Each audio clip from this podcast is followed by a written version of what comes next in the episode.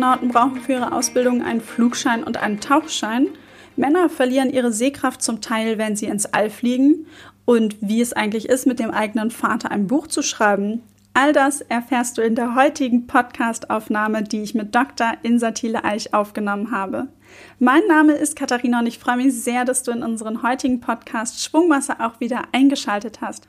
Bevor wir in die Aufnahme starten, möchte ich noch eine kurze Bewertung vorlesen. Und zwar kommt die von Melfra74. Sie hat uns fünf Sterne gegeben und Folgendes geschrieben. Wahnsinnig motivierender Podcast, alles einfach erklärt mit kleinen Anstupsern, endlich selbst zu starten, sehr nette Moderatoren und jedes Mal interessante Gäste. Weiter so. Danke, Melfra, für deine Bewertung und wir machen genauso weiter, denn Insa ist ein absolut interessanter Gast. Sie hat viele spannende Dinge zu erzählen. Deshalb wünsche ich dir jetzt ganz viel Spaß bei der Aufnahme. Willkommen zu einer neuen Folge des Finanzhelden Podcast Schwungmasse. Mein Name ist Katharina und ich freue mich heute sehr auf meinen Gast, denn sie hat eine ganz spannende Mission vor sich. Sie möchte ins All und wie diese Idee zustande gekommen ist, was sie dafür tut und was sie auch vorhat, darüber möchte ich jetzt mit ihr sprechen und zwar ist in der Leitung Dr. Insa Thiele-Eich. Hallo Insa, schön, dass du da bist. Hi. Vielleicht magst du einmal ganz kurz zu Beginn unsere Hörerin abholen. Wer bist du und was machst du denn? Also, ich bin Insa, ich studiere, oder ich studiere, ich studiere schon ewig nicht mehr. Äh, ich habe Meteorologie studiert und bin Meteorologin, Klimaforscherin an der Uni in Bonn und wollte aber auch schon immer, seit ich ein kleines Kind bin, Astronautin werden und habe mich 2016 deshalb auf die Ausschreibung einer Astronautin äh, beworben, wurde 2017 ausgewählt und trainiere seitdem auch noch als angehende Astronautin. Und damit mit diesem Training äh, und wenn das dann sozusagen umgesetzt wird, wirst du die erste deutsche Frau ja auch im All werden und möchtest das ja auch sein. Ähm, warum und wie kam dann auch sozusagen die Idee, dass du dich für das Programm bewirbst? Ja, tatsächlich ist das, ähm, dieses Programm wäre das Programm, das die erste deutsche Frau auf die internationale Raumstation oder überhaupt äh, in die Erdumlaufbahn schickt. Äh, so crazy sich das Ende 2020 anhört, ist es tatsächlich so, dass Deutschland bisher elf Männer im All hatte, der zwölfte deutsche Mann gerade trainiert wird, aber Frauen bisher zweimal im Training waren und jetzt mit uns auch wieder zwei Frauen im Training sind, aber es noch keine ähm, geschafft hat, mit einer Rakete mal die Erde zu verlassen. Ähm, deshalb hatte meine Chefin Claudia Kessler auch die Idee, 2015 fing das so langsam bei ihr an, dass sie gesagt hat, es kann doch nicht sein, dass ähm, Deutschland immer noch nicht als einzige Raumfahrernation weltweit ähm, eine, ja, dieses, wirklich dieses Symbol auch hat, dass sie eine Frau schon im All hatte. Also sind wirklich andere Nationen viel, viel weiter und gerade die Diversität bei der NASA in den letzten zwei Auswahlrunden war wirklich einfach, wenn man das ähm, ja mit deutschen oder auch mit europäischen Teams vergleicht, sind die da einfach eine ganze Stufe weiter vorne wenn nicht sogar zwei oder drei Stufen weiter vorne. Und sie hat deshalb die Initiative gegründet. Das ist eine Stiftung, die zum Ziel hat, die erste deutsche Frau zur internationalen Raumstation für eine Wissenschaftsmission zu bringen. Das ist gleichzeitig auch weltweit das einzige kommerzielle Astronautinnen-Trainingsprogramm. Also es gibt jetzt dadurch, dass die Raumfahrt auch kommerziell wird über SpaceX und Boeing, oder zumindest, dass es auch kommerzielle Anbieter gibt. Im Moment ist das alles noch trotzdem auch sehr stark mit staatlichen Geldern finanziert. Wird es in den nächsten Jahren eine Entwicklung dahin geben, dass es auch viel mehr kommerzielle Missionen gibt. Und dafür gibt es bisher aber keine ähm, Anbieter, die diese ja, Personen, die dann da auch fliegen sollen, trainieren und auch auswählen vor allen Dingen. Und auch das ist ähm, in unserem Startup quasi mit dabei. Also es geht zum einen, die Idee kam von der ersten deutschen Frau und daraus wurde dann sehr viel mehr. Und bei mir ist es so, ich habe mich beworben, weil ich Astronautin werden wollte. Jetzt, ich wollte auf gar keinen Fall die erste deutsche Frau im All werden. Also als ich ein Kind war, habe ich gedacht, ich werde vielleicht die erste Frau auf dem Mars. Aber ich habe nicht gedacht, ich werde mal die erste deutsche Frau im All. Also das war für mich äh, eine Selbstverständlichkeit, dass das ähm, bis ich so groß bin, dass ich das machen kann, schon längst abgearbeitet ist. Und das ist etwas, was mich auch zunehmend schockiert, wie viele erste äh, Schritte es immer noch gibt, die wir hier alle noch machen können. Und ähm, damit einher, es geht ja auch nie darum, einfach nur die Erste zu sein, sondern äh, man macht es ja, damit die zweite und die dritte und die vierte und die fünfte kommen kann. Also I may be the first, but I won't be the last. Das wurde doch so gerade so schön gesagt äh, von anderen ersten Frauen in wichtigen Positionen. Und es ist einfach, ähm, ja, wo wir gerade bei diesem Punkt sind, ist es so, dass ich mich beworben habe und tatsächlich sogar skeptisch war, weil ich lange Zeit, gerade im Beginn meiner 20er Jahre, war ich davon überzeugt, dass eine Frauenquote nichts mehr ist als eine Beleidigung an mich und an die Leistung aller Frauen, weil wir wollen natürlich für unsere Leistung gesehen werden und wir sind ja auch gut und das wissen wir ja auch und deswegen kann ich das auch ganz alleine und brauche da jetzt keine künstliche Quote.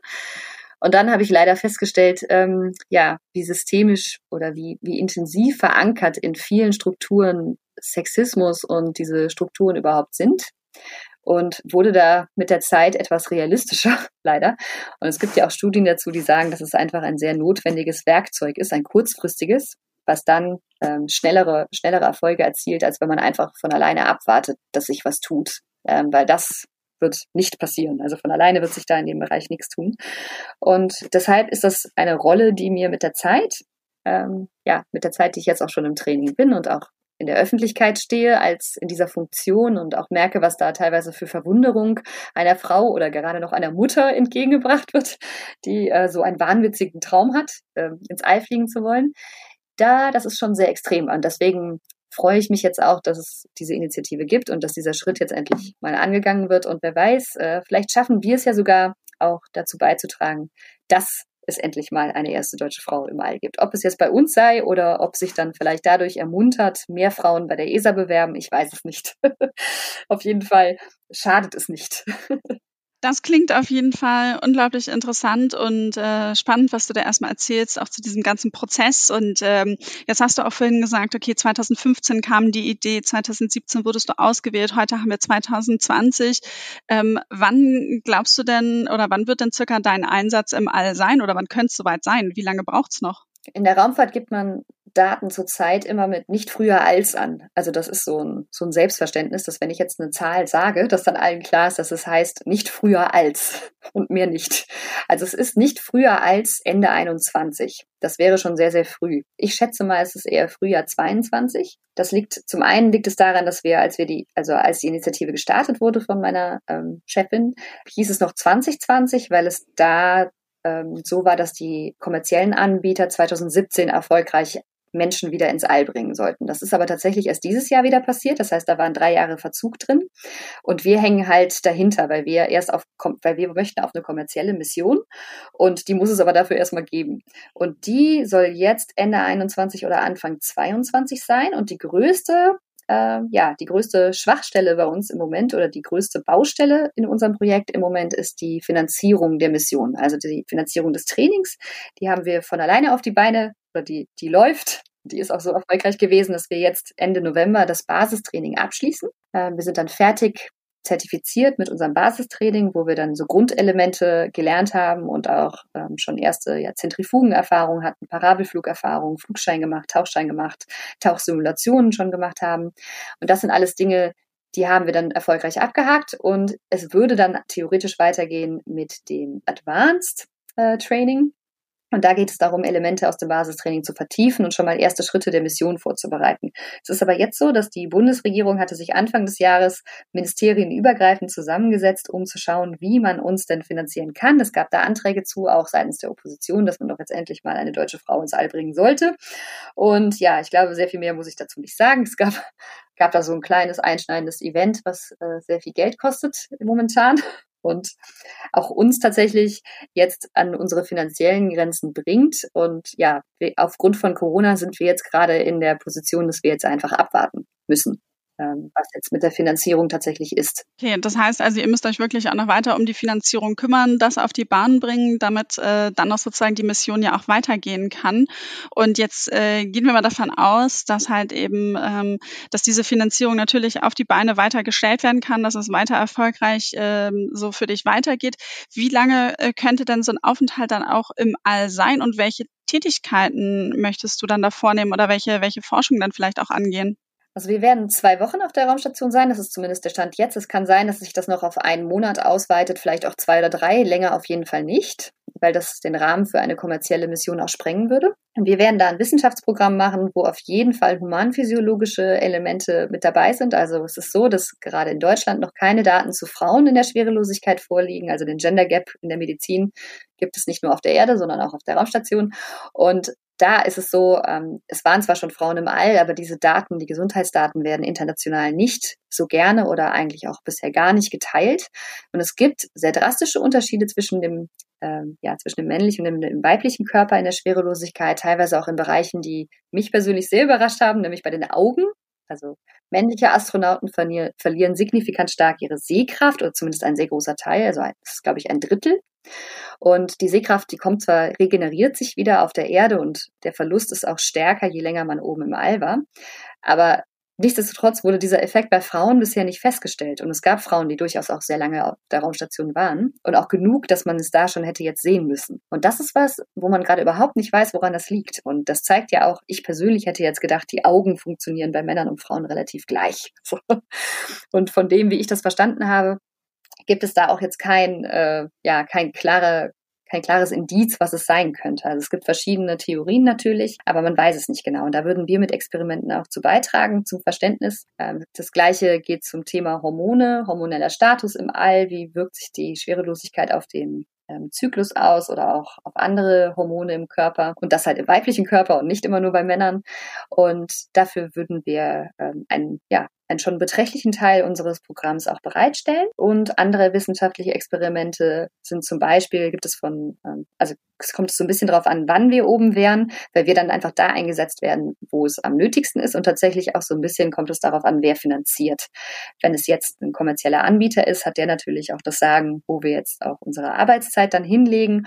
Und wenn es jetzt die Bundesregierung wäre, wäre es wahrscheinlich deutsche Raumfahrtforschung. Wenn es doch internationaler aufgestellt ist, wäre es, dass man einfach schaut, welche Experimente gerade vielleicht durch vorherige Probleme ein bisschen leiden mussten, dass man da ein bisschen unterstützen kann.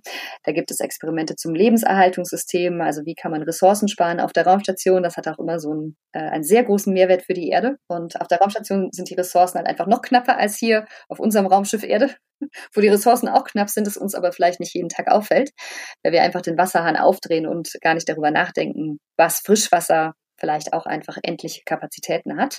Auf der Raumstation ist das alles äh, sehr viel greifbarer und da geht es halt auch darum, schon Schritte zu machen, wie wird man nachhaltiger, und wenn man, weil es da wirklich auch einfach eine massive Kosten- und Lebenserhaltungsfrage ist. Super interessant, vor allen Dingen, weil du ja auch, ähm, äh, es gibt ja viele Aufgaben, die jetzt sozusagen dann in der äh, Forschung ja dann auch irgendwie erledigt werden können, äh, unterschiedliche Ansätze und Themen. Also äh, ich bin mir sicher, das würde noch für, für mehrere Einsätze dann auch reichen, um die, die Fragen dann auch zu beantworten, weil die Zeit, wo, die du gesagt hast, die ihr dann vielleicht auf der Station wärt, ist ja jetzt auch nicht gar nicht ganz so lang. Ähm, welche Eigenschaften meinst du helfen ja dir besonders irgendwie diesen, diesen Job als Astronautin anzugehen? Oder was sagst du, was sind auch die Eigenschaften, die man als Astronautin oder als Astronaut auch mitbringen sollte?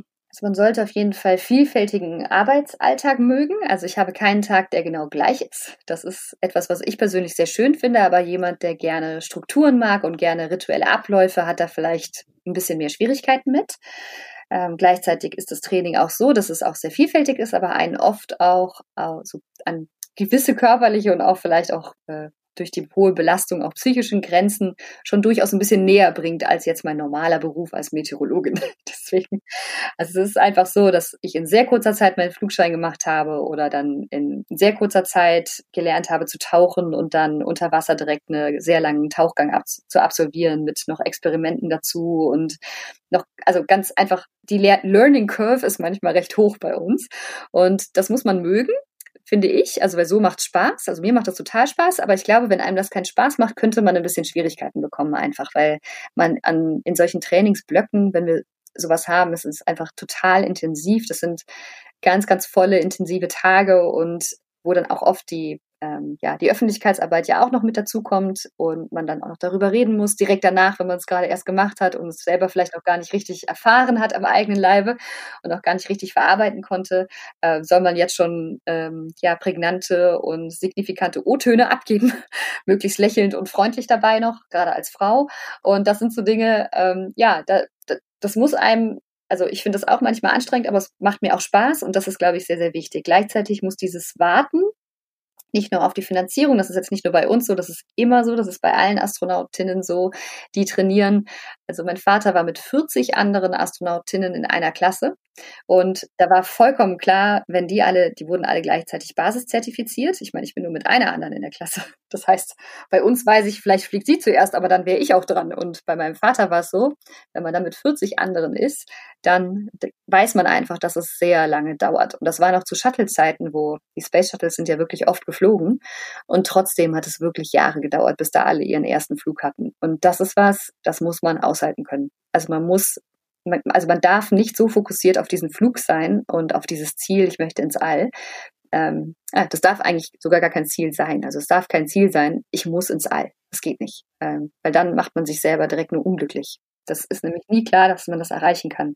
Es gibt auch die Möglichkeit, dass ich gesundheitlich erkranke und einfach aus Pech äh, dann nicht mitfliegen kann. Das kann passieren. Äh, und dann kann ich auch einfach irgendeine Krankheit entwickeln, weil ich einfach älter werde und auf meinen Flug warte. Und dann irgendwas biologisch bei mir oder ja, physiologisch gefunden wird, was mich einfach ausschließt von einem Aufenthalt im All. Auch das kann passieren. Und deshalb muss man auch so ein bisschen, äh, das heißt, glaube ich, das heißt Ambiguitätstoleranz, so ein bisschen diese, diesen Zustand aushalten können, ähm, dass man nicht genau weiß, wohin es geht und wie es dahin geht. Und das ja, möglichst ähm, zufrieden und gelassen einfach abwarten können. Und ein bisschen Humor schadet auch nicht. Ja, das ist ja immer gut und äh, da scheint ja wirklich richtig das Sprichwort, der Weg ist das Ziel, ähm, ja absolut Programm zu sein, dass man halt wirklich die Steps dahin äh, intensiv wahrnimmt, weil man gar nicht weiß, ob das äh, Ziel, was jetzt sozusagen gesteckt ist, mit dem äh, Besuch im All dann wirklich mal eintreten wird. Jetzt hast du gerade eben von deinem Vater erzählt, dass ähm, er ja auch als Astronaut trainiert hat. Ähm, ist er denn im All gewesen? Und ähm, als zweite Frage, ist dein Vater für dich da auch so ein bisschen vielleicht auch Vorbild gewesen? Mein Vater hat 88 mit dem Training begonnen und ist 2000 ins All geflogen. Tatsächlich. Das heißt, er ist zumindest insofern ein Vorbild, dass man durchaus zwölf Jahre auf ein vermeintliches Lebensziel warten kann und dabei trotzdem noch Spaß an seinem Alltag findet.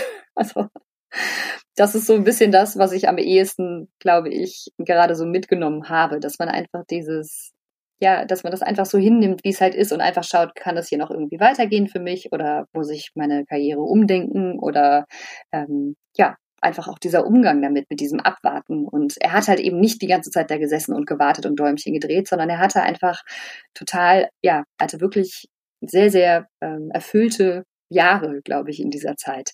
Und das finde ich sehr schön zu sehen, dass ich das so gesehen habe. Tatsächlich war er jetzt für mich, ist immer so ein bisschen schwierig, das zu trennen. Also ich ich bezweifle sehr stark, dass er mein Vorbild war und dass ich wegen ihm Astronautin werden wollte. Das ähm, haben wir, als wir unser Buch geschrieben haben, tatsächlich, haben wir da auch sehr intensiv drüber gesprochen, weil die Frage kommt natürlich auch immer und sie liegt ja auch nah.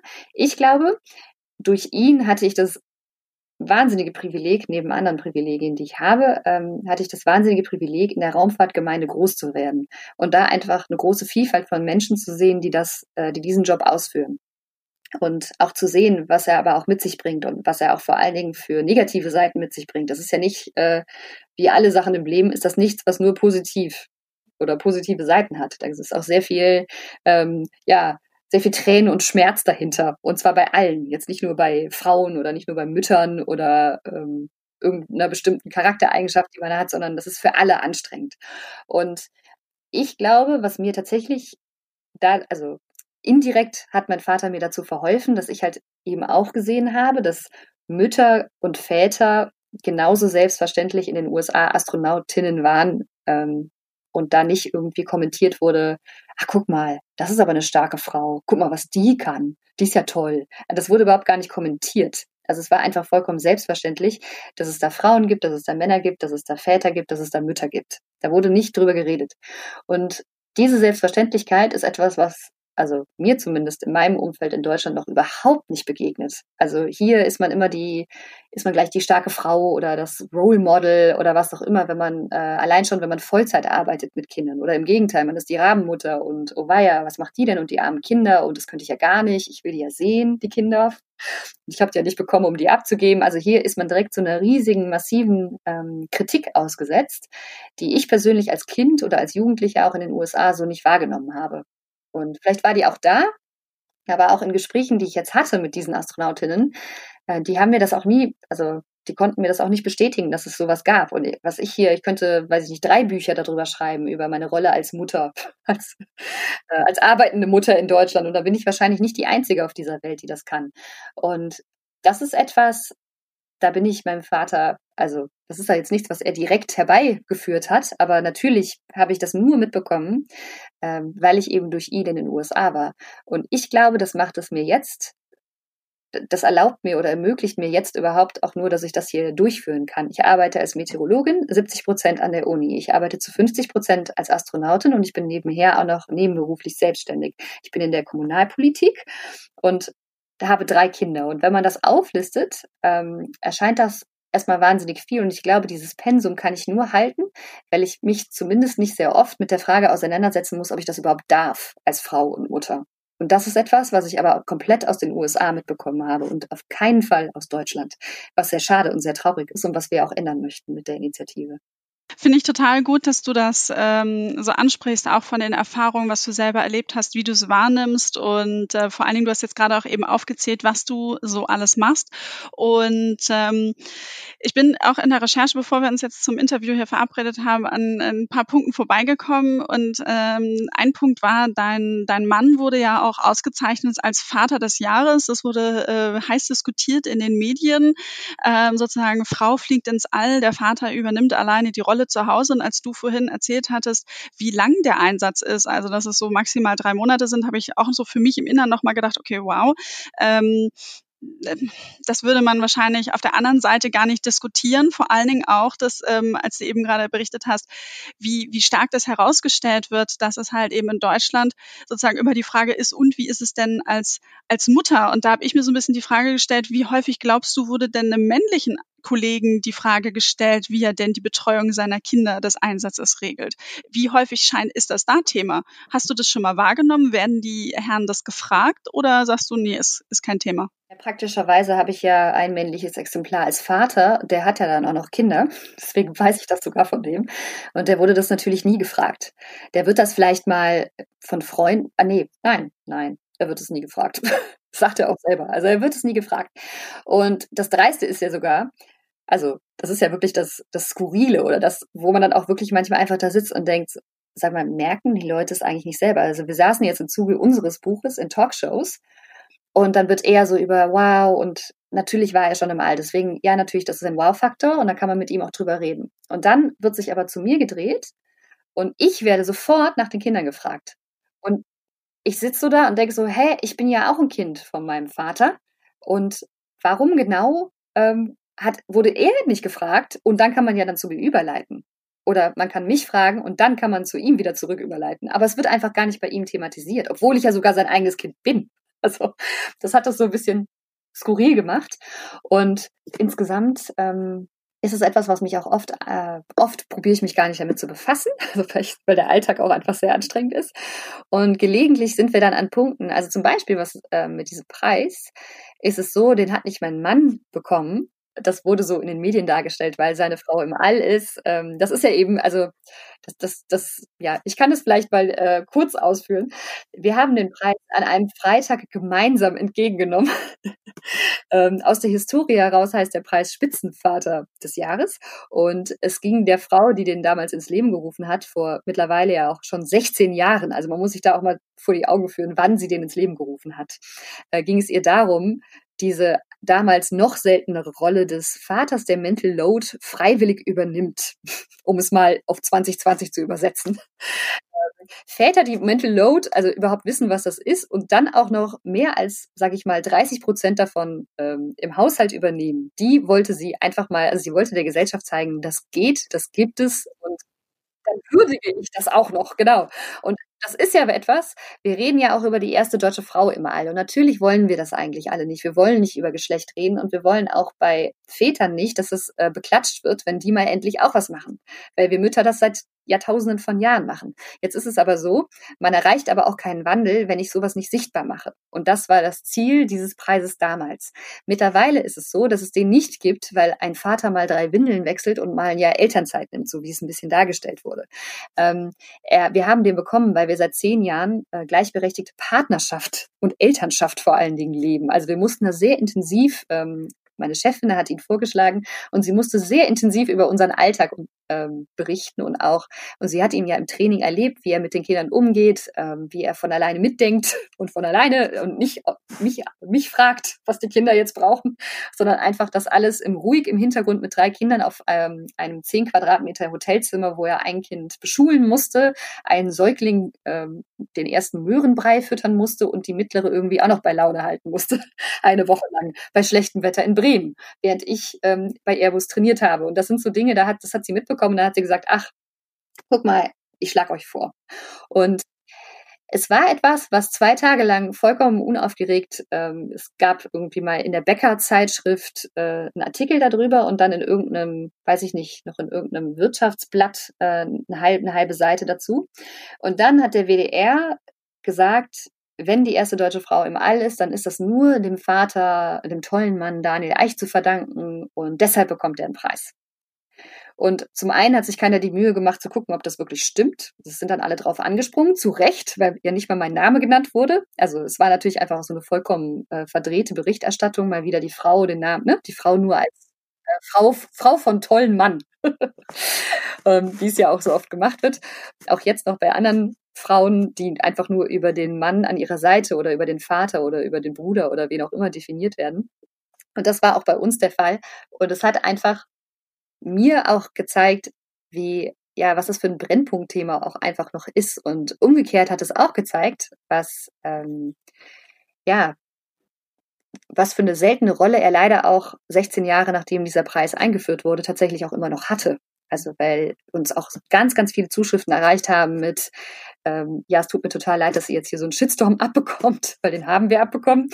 Weil eigentlich ist es doch total super, dass er das macht und die ganzen Leute, die sagen, das ist äh, doch selbstverständlich, sollten einfach mal selber in ihrem Umfeld prüfen. Und ich kenne keinen, der, der so im Alltag mit seinen Kindern umgeht. Und das fand ich halt, das hat uns dann auch wieder erschrocken, weil wir eigentlich auch dachten, das ähm, ist vielleicht ja, wir haben dann tatsächlich, als wir den Preis dann angenommen hatten und der Shitstorm kam, haben wir auch das auch wirklich hinterfragt und gedacht, okay, vielleicht ist es doch sehr viel selbstverständlicher, als wir angenommen hatten.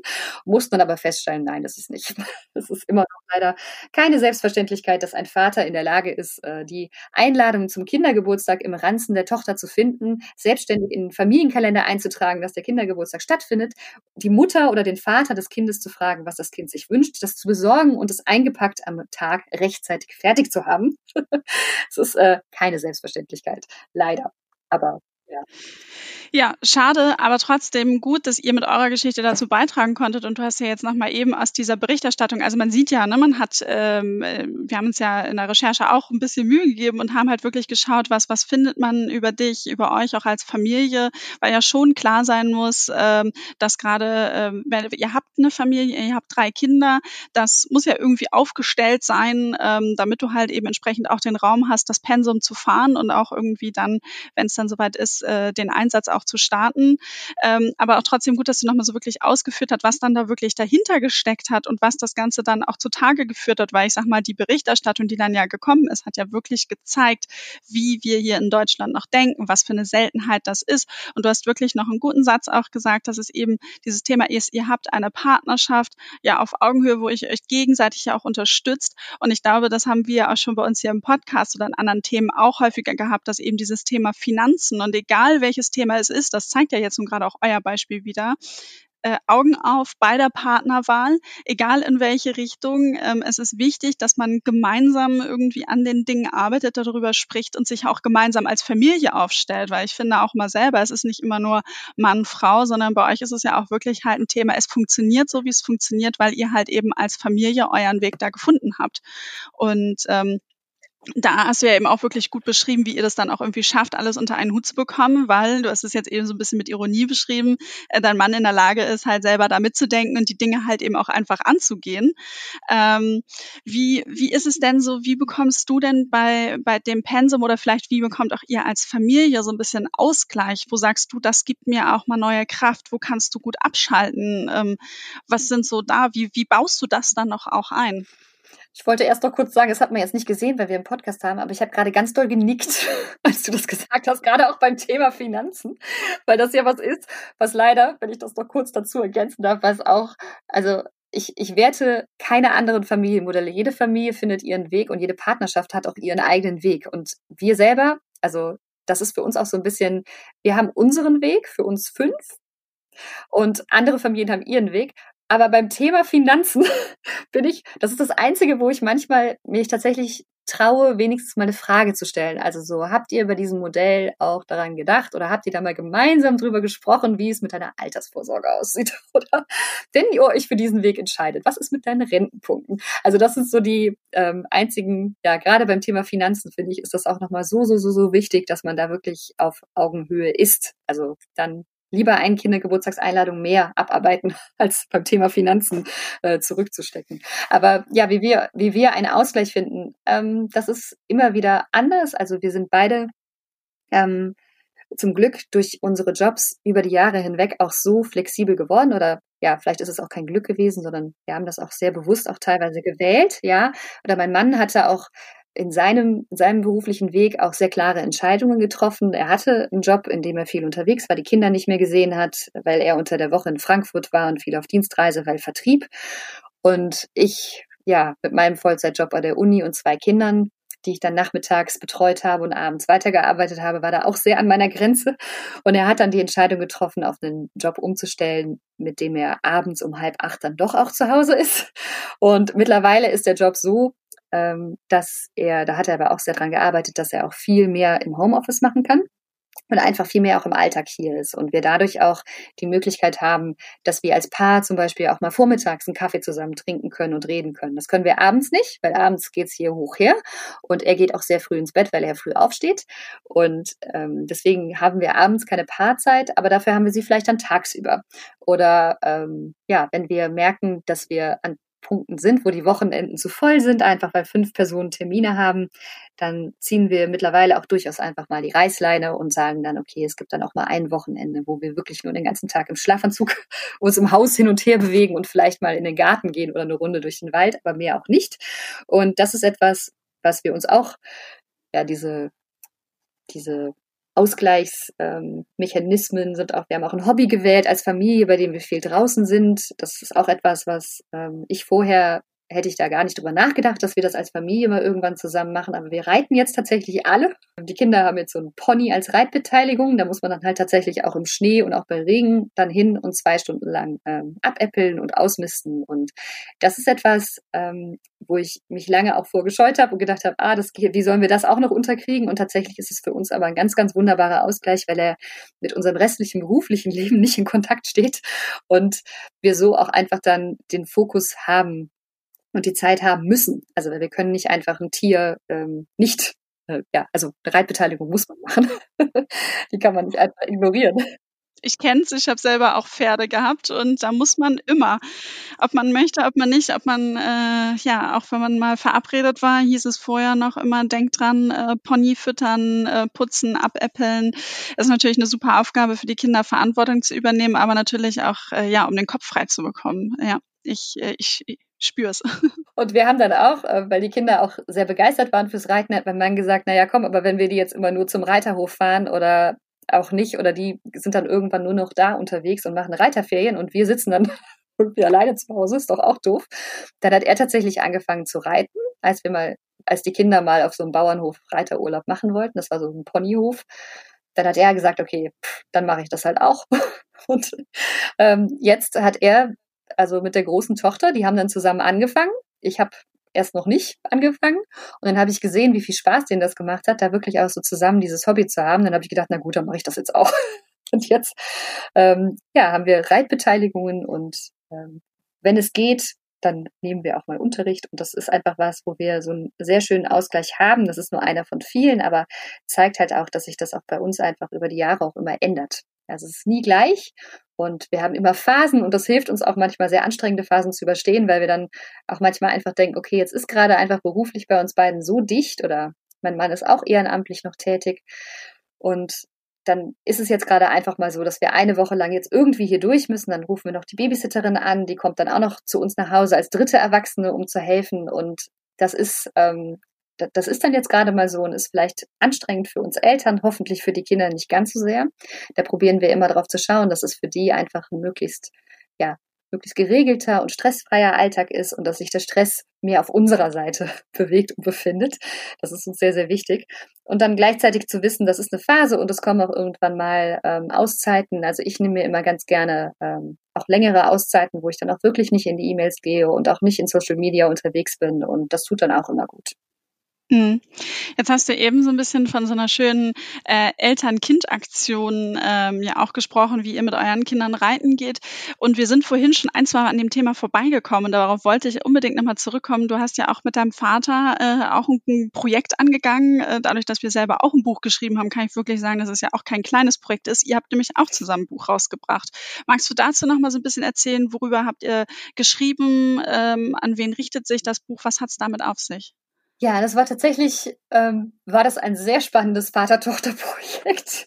Ähm, ich weiß nicht, ob ich das bedingungslos empfehlen kann. Also es hat uns schon auch stellenweise an Punkte gebracht, wo ich dachte, puh, Papa, da müssen wir aber jetzt mal hier ein bisschen tiefer drüber reden. Also gerade so, was so Feminismus anging, da habe ich dann doch so ein paar also da hatten wir ein paar Grundsatzdiskussionen tatsächlich äh, im Zuge dieses Buches, was natürlich äh, total die Chance war, weil wir die so vermutlich niemals geführt hätten, hätten wir nicht zusammen darüber geschrieben und dann uns ähm, in dem Kapitel wirklich über fast jeden Satz sehr lange unterhalten haben. Also das war wirklich, ja, das war, ähm, also es war, wir hatten natürlich auch Unterstützung, weil wir beide keine, äh, ja, er ist kein Autor, ich bin keine Autorin, auch wenn das mal mein Berufswunsch war. Ein Poesiealbum in der Grundschulzeit wollte ich das immer werden, aber das ähm, ist nichts, was mir liegt und deswegen hatten wir auch eine ja, eine, eine Co-Autorin, die uns unterstützt hat, die hat mit uns Interviews geführt und wir haben dann geredet. Aber tatsächlich haben wir hinterher beim Text umschreiben bestimmt 80 Prozent dann doch noch selber umformuliert und geschrieben. Also da waren wir dann doch so, dass wir gesagt haben, nee, das trifft es jetzt noch nicht so ganz, da müssen wir jetzt nochmal hier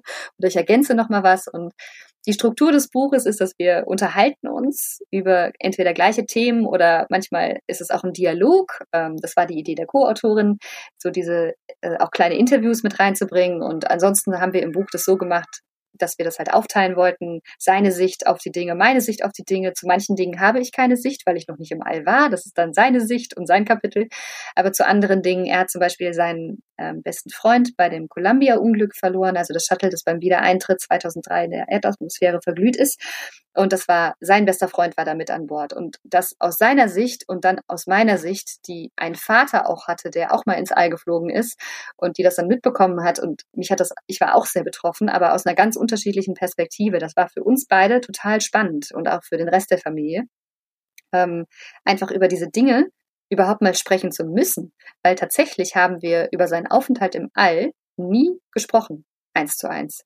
Ganz, ganz komisch. Weiß ich selber nicht warum, aber er also ich war 16, als er ins All geflogen ist und ich bin dann auch tatsächlich ähm, im Jahr darauf nach Deutschland zurückgegangen und habe mein Abitur hier gemacht und ohne meine, also meine Eltern waren noch in Texas und wir haben scheinbar haben wir nie alleine über dieses ja doch sehr einschneidende Ereignis gesprochen. Und das haben wir dann im Zuge des Buches getan oder auch so Dinge, ähm, so skurrile Situationen, die mir noch total im Kopf geblieben sind, von denen er überhaupt nichts mitbekommen hat, weil er natürlich ganz anderes, also er hatte einfach ein ganz anderes hm, Tages, ähm, ja, er hatte ganz andere Ziele für den Tag seines Staats als ich. Also ich war Angehörige und ich musste, das hatte die NASA so sich überlegt, wir mussten irgendwelche tollen Rituale durchführen und ähm, wir waren 15 Kinder und mussten irgendwie so ein Whiteboard mit dem Mission Patch dekorieren mit vier Farben mussten wir ähm, mit 15 Kindern da dieses äh, Whiteboard fertig machen und sollte dann im Flur hängen, angereiht an die 80 anderen Whiteboards, die die Kinder der vorherigen Crews gemacht hatten. Und das ist dann die Begrüßung für die Familie, wenn sie wieder zurückkommt aus dem All. Und dann waren da 15 Kinder und ich war mit unter den Ältesten und die einen wollten Krickelkrackel und die anderen wollten es möglichst perfekt machen. Und es war total die emotionale Katastrophensituation, weil eigentlich ging es ja darum, dass der eigene Vater heute mit einer Rakete ins All startet. Und es war so ein bisschen, ähm, ja, also es war eine sehr, äh, für mich total skurrile und fast also ich, ich kann es gar nicht genau beschreiben, wie absurd das auch war, dass uns da diese Aufgabe gegeben wurde und sich die Kinder wirklich total gefetzt haben und es gab Gekreisch und Geschrei. Und die, ähm, ich weiß, es hat sich auch keiner so richtig gekümmert. Also wir waren uns da so ein bisschen selber überlassen und wir Älteren haben dann probiert, das irgendwie in halbwegs geregelte Bahnen zu lenken und haben dann eine Krickelkrackelzone eingerichtet auf dem Whiteboard. Aber man merkt, wie intensiv diese Erfahrung für mich war. Und mein Vater hat dieses Whiteboard nicht mal gesehen beim Zurückkommen. Also er hat nicht mal gesehen, es war jetzt irgendwie nichts Besonderes. Es war jetzt nicht irgendwie, dass er dachte, oh wow, was haben diese Kinder da Tolles geleistet. Er hat es nicht mal gewusst. Und das fanden wir sehr interessant. Also es gab öfter so Momente, wo ähm, wir sehr intensive, wir Kinder sehr intensive Emotionen hatten und auch ähm, Verknüpfungen mit seinem Start ins All haben, die er überhaupt nicht, also die hatte er nicht mal auf dem Schirm. Er wusste nicht mal was davon. Und das fanden wir sehr spannend, das auch dann im Zuge des Buches einfach auch festzustellen. Das ist natürlich sehr persönlich. Das bekommt man jetzt vermutlich auch nicht so mit im Buch, aber auch, ähm, es ist schon, also das fand ich jetzt schon eine schöne Chance zu haben, einfach mit dem eigenen Vater da so auch mal über das Leben und das Großwerden und das Erwachsenwerden auch in der Form sprechen zu können, die man sonst vielleicht nicht so nutzt Warum auch immer. Also, oder wir zumindest nicht so machen. Das heißt, ihr habt ja im Buch so ein bisschen eure ja, Familiengeschichte ähm, aufgearbeitet oder was euch da ja auch verbindet, bestimmte Themen. Ihr habt viel, viel diskutiert und gesprochen. Ähm, du bist ja eben mit einer Geschichte wirklich da auch sehr ins Detail gegangen und vor allen Dingen ja auch, das ist ja auf der Gefühlsebene macht das ja, hat das ja auch einiges mit dir als, als Kind, Jugendliche dann ja auch gemacht. Ähm, finde ich, sind irgendwie dann interessante Einblicke und kann ich mir dann auch spannend vorstellen, das dann eben entsprechend im Buch zu lesen. Was würdest du denn so sagen, sagen, ist deine größte Mission, die du so bisher im, Le im gesamten Leben eingegangen bist? Weil du hast jetzt ja erzählt von, von dem Punkt, dass du mit 17 alleine nach Deutschland gegangen bist, um dein Abi zu machen, ähm, von deinen unterschiedlichen Jobs, wie ihr als Familie aufgestellt sind. Also sind ja schon wirklich viele Punkte, an denen du vorbeigekommen bist. Wenn wir groß im Sinne von anstrengend definieren wollen, dann ist es tatsächlich Mutter sein in Deutschland und außer Haus arbeiten. Also weil ich finde, Mutter sein ist in sich schon, egal ob ich jetzt außer Haus beruflich auch noch tätig bin oder nicht. Und ähm, das ist in jeder Form, ist es einfach immer anstrengend, es ist immer viel zu tun, es sind große Aufgaben, man macht sich viele Sorgen, es macht auch viel Spaß, es macht, bringt auch viel Freude.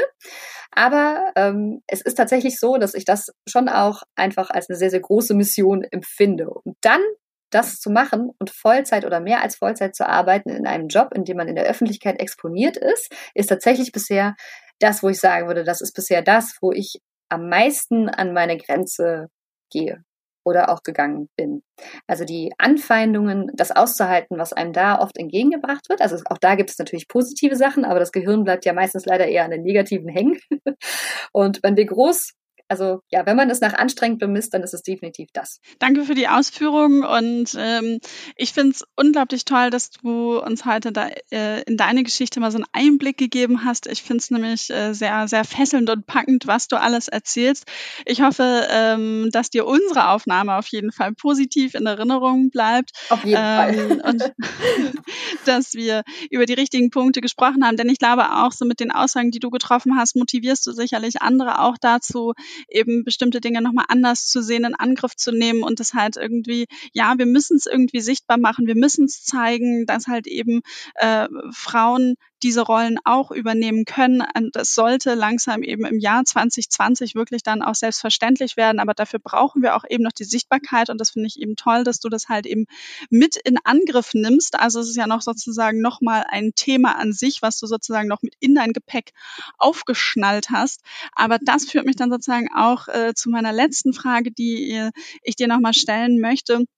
Denn ähm, ich habe mich dafür nochmal, oder ich habe mich noch gefragt, was würdest du in dein Gepäck dann reinpacken, wenn du im All bist? Was dürfte auf gar keinen Fall fehlen? Weil ich glaube, es ist doch so, dass man ja auch so ein paar Sachen eben, die persönlich sind, mitnehmen darf. Ja, tatsächlich geben mir die Kinder immer auf Dienstreisen ein Kuscheltier mit. Und das Kuscheltier, das haben wir herausgefunden, es ist schwierig, mit den Kindern in Kontakt zu bleiben, wenn man in anderen Zeitzonen ist oder auch einfach in einer intensiven beruflichen Situation, was Dienstreisen ja meistens sind. Und da haben wir festgestellt, ein Kuscheltier, das dann Geschichten erzählt und dann auch einfach nochmal mir die Gelegenheit gibt, ähm, das in Worte zu fassen, was ich erlebe. Das ist tatsächlich das, was wir bisher am auch nutzen und was ich auch auf jeden Fall aus dem All machen würde, weil ich habe ein bisschen die Sorge, dass man, man so ein tolles Ereignis hat, wie ins All zu fliegen, dass man verpasst, ähm, das in dem Moment auch zu genießen und zu verarbeiten.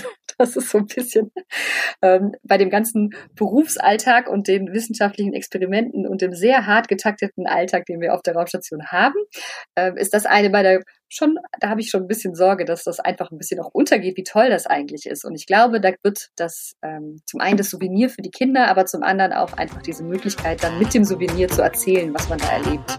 Da wird das helfen. Und vielleicht solltet ihr dann, wenn ihr erzählt, wieder die Autoren dann irgendwie mit an Bord nehmen und das vielleicht nochmal auch in einem Buch zu verfassen. Und das Buch kommt dann von dir und dem Kuscheltier, die beide im All waren. Wer weiß. Insa, vielen, vielen lieben Dank äh, für das tolle Gespräch und ich wünsche dir noch einen ganz schönen Tag. Danke, ebenso. Tschüss.